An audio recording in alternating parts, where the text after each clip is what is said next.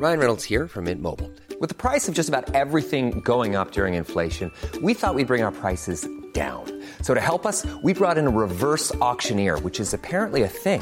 Mint Mobile unlimited premium wireless. Ready to get 30, 30, bit to get 30, bit to get 20, 20, 20, bit to get 20, 20, bit to get 15, 15, 15, 15 just 15 bucks a month. So, Give it a try at mintmobile.com slash switch.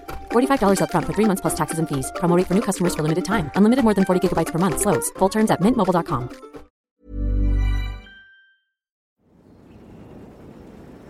Fin novembre 2016, Antoine et ses collègues des stupes voient le bout de l'affaire B52 après un an de mission. Le hangar où va se passer le transfert de cocaïne est loué. Il se trouve en plein milieu de la zone d'activité de Saint-Frédéric, sur l'autre rive de l'Adour, à 9 km à peine de l'aéroport de Biarritz.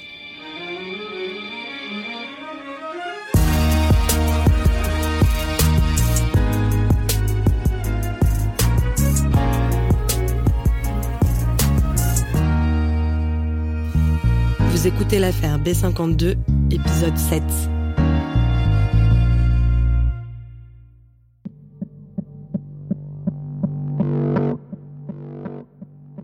Pour l'instant, pas de date pour la livraison, mais un indice permet aux enquêteurs de savoir que ça vient. Le neveu de Pablo Escobar, qu'Antoine et ses collègues soupçonnent d'être à la tête du réseau, vient d'arriver à Bordeaux. Est-ce que tu peux me raconter l'arrivée d'Escobar à Bordeaux? Ah, je me souviens très très bien de cette scène. Je me souviens qu'on était le 27 novembre. Il débarque à Bordeaux avec son épouse. Tu vois, étonnamment, on s'y attendait pas. Lui, il arrive à l'aéroport euh, dans une belle chemise blanche, ample. Tu vois le gars, 1m85, plutôt beau gosse. Elle, c'est une très belle femme, une latina. Ils en imposent, hein, le couple. hein. C'est ce que je voyais, c'est ce que j'avais imaginé. Donc, euh, le couple se met au Grand Hôtel, un intercontinental euh, très luxueux, en face de l'opéra. Mais ils sont mignons, les deux tourtereaux. Ils avaient même prévu de se faire une petite escapade parisienne dans la foulée.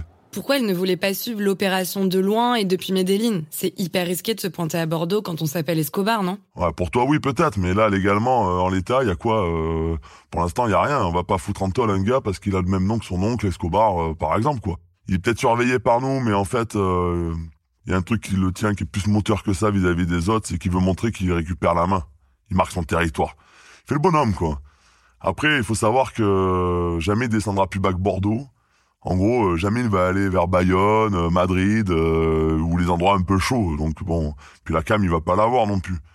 Le hangar, il va jamais s'en approcher. euh. C'est un procédé assez courant chez les trafiquants de euh. Il est juste dans les parages, en fait, tu vois, il est de loin. Puis il faut vraiment qu'on soit en enquête pour en savoir qu'il est là, en vrai. Et nous, bah, tu vois, en attendant, euh, bah, on va le mettre sur écoute pour prouver que nos soupçons et ceux de la DEA euh, sont bien réels et sur son rôle dans l'organisation. Il débarque le 27 novembre, tu te dis que la livraison ne va pas tarder, est-ce que vous finissez par avoir une date? Bah ouais, ca- carrément. Là, notre informateur euh, planqué à Medellin et la DEA, il nous explique que ça se prépare, euh, que ça bouge à Carthagène. La cam doit arriver à l'aéroport de Biarritz en jet privé en soirée du 30 novembre, normalement. Une fois que vous avez repéré le hangar, on est à peu près le 28 novembre, j'imagine que vous allez, comme vous l'avez fait pour la villa lors du premier passage, le microter et poser vos caméras. Je vois que tu commences à bien apprendre. Hein. Exactement. Donc euh, l'avantage qu'on a avec cette histoire de hangar, c'est qu'il dort pas sur place. Là, à ce moment-là, il, il loge tous à Bordeaux et aux alentours de Bayonne. Donc euh, ils quittent les lieux le soir euh, et tous les soirs ils font la même chose. Donc euh, nous, on en profite, on fait le double des clés et on installe donc notre surveillance euh, avec nos techniciens euh, plus tranquillement. On avait vu le hangar seulement de l'extérieur et là, euh, tu vois, on découvre qu'il y a une sorte d'étage, une mezzanine qui donne sur un bocal qui sert de bureau pour la compta et qui domine l'entrepôt. C'est tout bénef pour eux, car il va y avoir de la thune à compter au moment de la livraison. Et ils ont besoin d'avoir un endroit un peu à l'écart pour pouvoir faire ça. En bas, on repère un Fenwick, un chariot qui permet de soulever et d'enlever des cargaisons. Il y a aussi des cartons, donc on sait pas trop euh, comment ça va être transporté à ce moment-là. Mais euh, on sent que tout est très très organisé.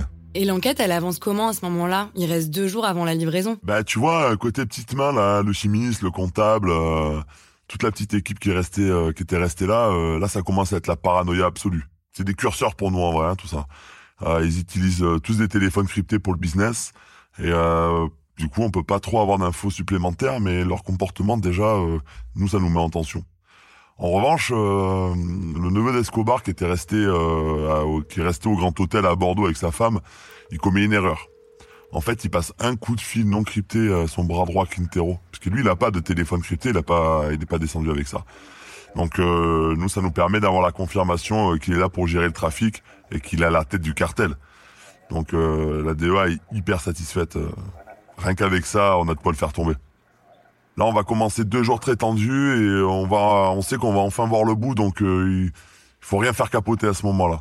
D'un côté, les trafiquants sont hyper à cran et le simple, un simple regard mal positionné dans une voiture en surveillance, le moindre petit truc peut tout faire péter à tout moment. Donc euh, c'est hyper stressant pour tout le monde, y compris pour eux comme pour nous en vrai. Hein. Mais euh, ce qui est marrant, c'est qu'on a un truc hyper similaire. Hein, euh, comme ça fait hyper longtemps que qu'ils sont qui sont sur place, bah, ils font une erreur, c'est qu'ils commencent à appeler leurs épouses avec des téléphones et on les relève et là on entend leur conversation et on sent que là ce qu'ils leur disent c'est qu'ils vont pas tarder à rentrer au pays.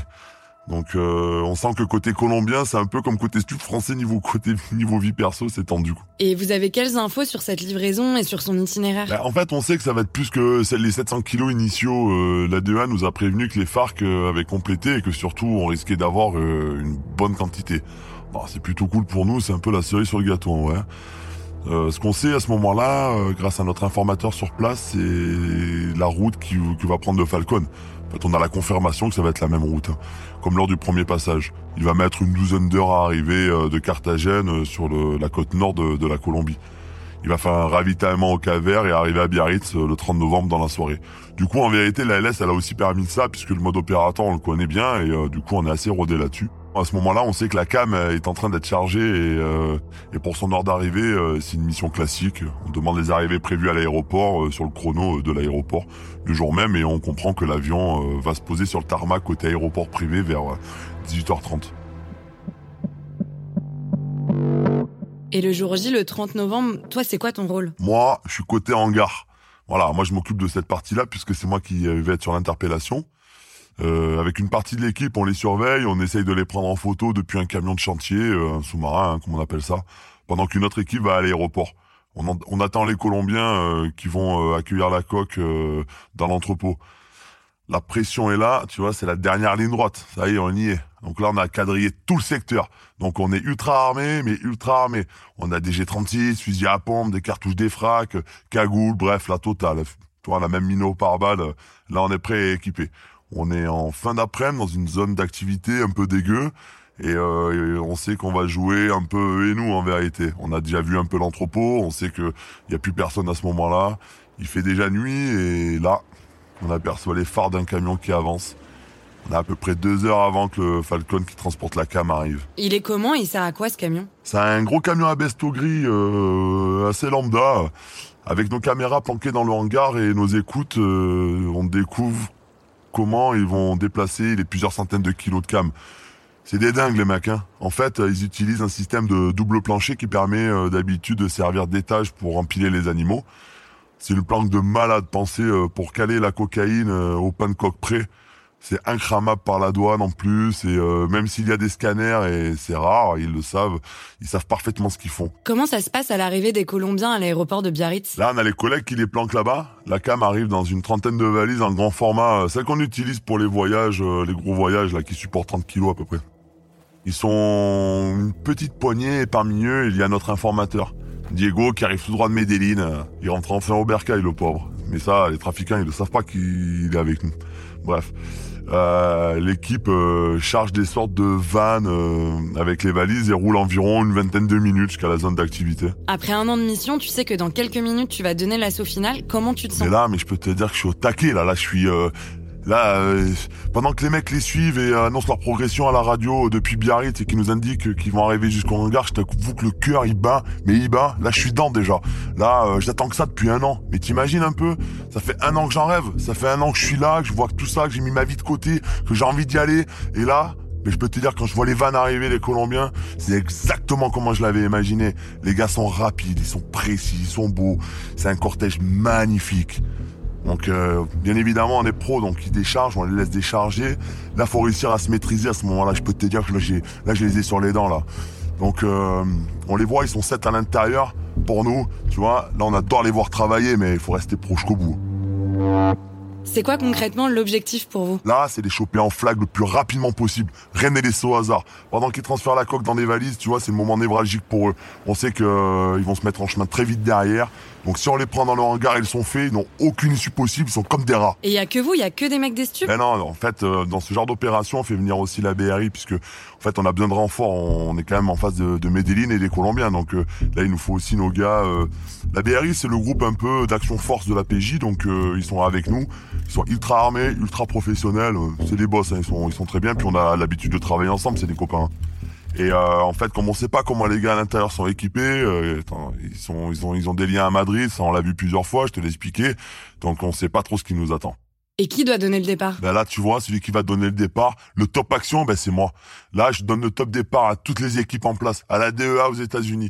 En gros, en simultané de notre pétage, il va y avoir un pétage à Chicago, à Miami, en Colombie, à Washington, à Los Angeles, à Madrid, en même temps. En fait, le but de cette manœuvre, c'est que là, on va se mettre à péter le cartel de Medellin. Donc, euh, il faut pas qu'il y ait de déperdition de preuves. Il faut pas qu'il vide les coffres, faut pas qu'il y ait des gars en fuite.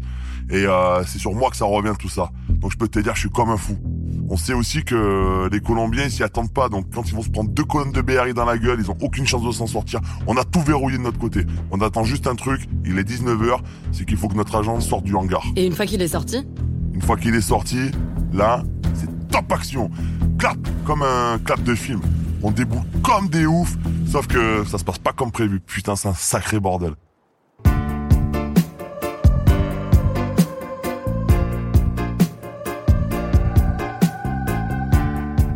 L'affaire B52 est une série de Paradiso Media, écrite par Constance Villanova et Antoine. Anne-Cécile Kiri est productrice, Louis Daboussi est directeur éditorial, Tim Dornbush et Théo Albaric ont monté les épisodes, John Bose a réalisé les épisodes et composé la musique, Claire Français est responsable de production, Lucine Dorso et Amy Faconnier sont chargés de production, l'illustration est de Luc Grieux, Lorenzo Benedetti et Benoît Dunègre sont producteurs délégués.